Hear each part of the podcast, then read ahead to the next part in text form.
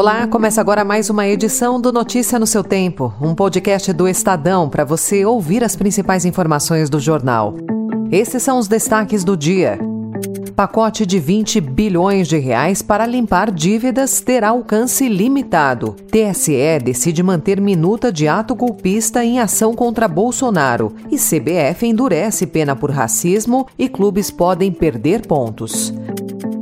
Hoje é quarta-feira, 15 de fevereiro de 2023.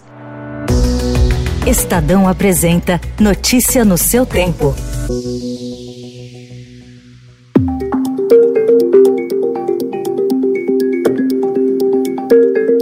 Promessa de campanha de Lula, o desenho inicial do Desenrola, que é o programa de renegociação de dívidas do governo federal, é insuficiente para contemplar todo o público-alvo. Como o fundo que será mantido pelo Tesouro para dar garantia às operações deve ser limitado a 20 bilhões de reais, é provável que alguns débitos fiquem de fora. Na fase inicial, a previsão é de renegociação de débitos de quem ganha até dois salários mínimos e tinha dívidas de até 5 mil reais vencidas há mais de 180 dias em 31 de dezembro de 2022. Caso o presidente discorde do projeto, um ajuste poderá ser feito. Se Lula aceitar a proposta, o programa pode ser anunciado nos próximos dias, juntamente com mudanças no imposto de renda e no salário mínimo. Minha Casa Minha Vida tem novas regras. Relançado ontem pelo presidente Luiz Inácio Lula da Silva, o programa vai contemplar famílias que moram em áreas urbanas que recebem até 8 mil reais de renda bruta por mês. Já em áreas rurais, será direcionado às famílias que têm renda bruta anual de até 96 mil reais. Segundo o governo, as habitações podem ser oferecidas sob forma de cessão, doação, locação, comodato, arrendamento ou venda, mediante financiamento ou não.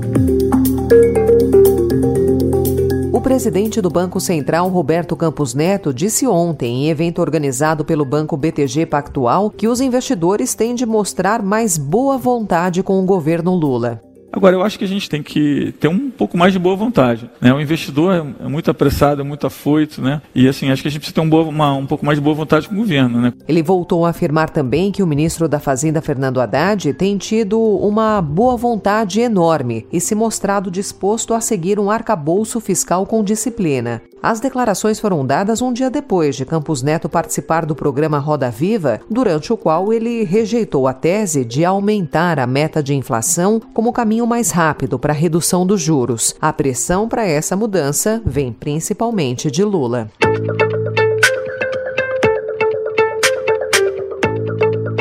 E no momento em que Jair Bolsonaro ensaia voltar dos Estados Unidos para liderar a oposição a Lula e afirma temer uma ordem de prisão, o Tribunal Superior Eleitoral ampliou a pressão sobre o ex-presidente. Por unanimidade, os ministros decidiram ontem manter a minuta de um decreto golpista em uma ação que pode tornar o ex-presidente inelegível. O relator do caso, o corregedor da Justiça Eleitoral, ministro Benedito Gonçalves, requisitou uma cópia da minuta para anexar ao processo. É inequívoco que o fato do ex-ministro da Justiça do governo do primeiro investigado ter em seu poder uma proposta de intervenção neste tribunal e de invalidação do resultado das eleições presidenciais possui aderência aos pontos controvertidos, em especial no que diz respeito à correlação entre o discurso e a campanha e ao aspecto quantitativo da gravidade.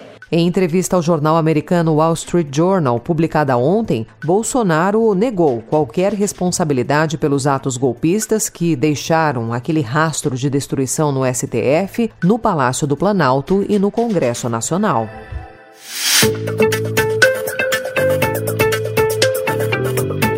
O Estadão também informa hoje que o ministro das Comunicações, Juscelino Filho, enviou mil chips de celular para serem utilizados nas operações humanitárias que acontecem na terra indígena Yanomami, em Roraima, mas que não funcionam dentro da área demarcada. A Anatel confirmou a reportagem que não tem cobertura de operadora de celular na área. Na prática, o uso do chip se mostra limitado porque dentro da terra indígena Yanomami, a única forma de conexão viável se dá via satélite. Não por acaso, o próprio Ministério das Comunicações formalizou em parceria com a Eletrobras a instalação de 17 antenas móveis no local. O Ministério das Comunicações e os Correios declararam em nota conjunta que os chips foram enviados para facilitar a comunicação entre as equipes humanitárias e de apoio que estão prestando assistência à população.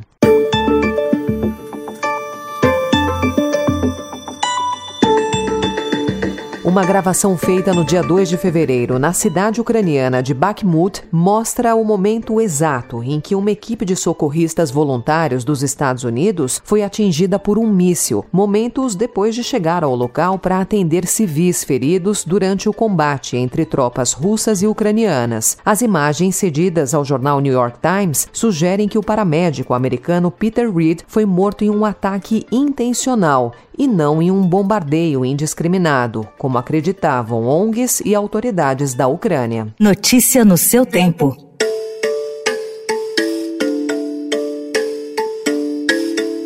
A Série A do Brasileirão terá as imagens e os áudios das revisões do VAR exibidas nos telões dos estádios, deverá ter acréscimos de Copa do Mundo, poderá ter até sete atletas estrangeiros por time em cada jogo e seguirá tendo quatro clubes caindo para a segunda divisão do próximo ano. Além disso, clubes que se envolverem em episódios de racismo poderão pagar multas de até 500 mil reais ou mesmo perder pontos na tabela de classificação. Quase todas as medidas foram aprovadas ontem, durante o Conselho Técnico da competição, que foi realizado na sede da CBF no Rio de Janeiro. A única exceção foi a punição para o caso de racismo, que foi incluída pela entidade no Regulamento Geral de Competições e apresentada diretamente aos clubes, sem chance de debate. A perda de ponto era um desejo do presidente da entidade, Edinaldo Rodrigues.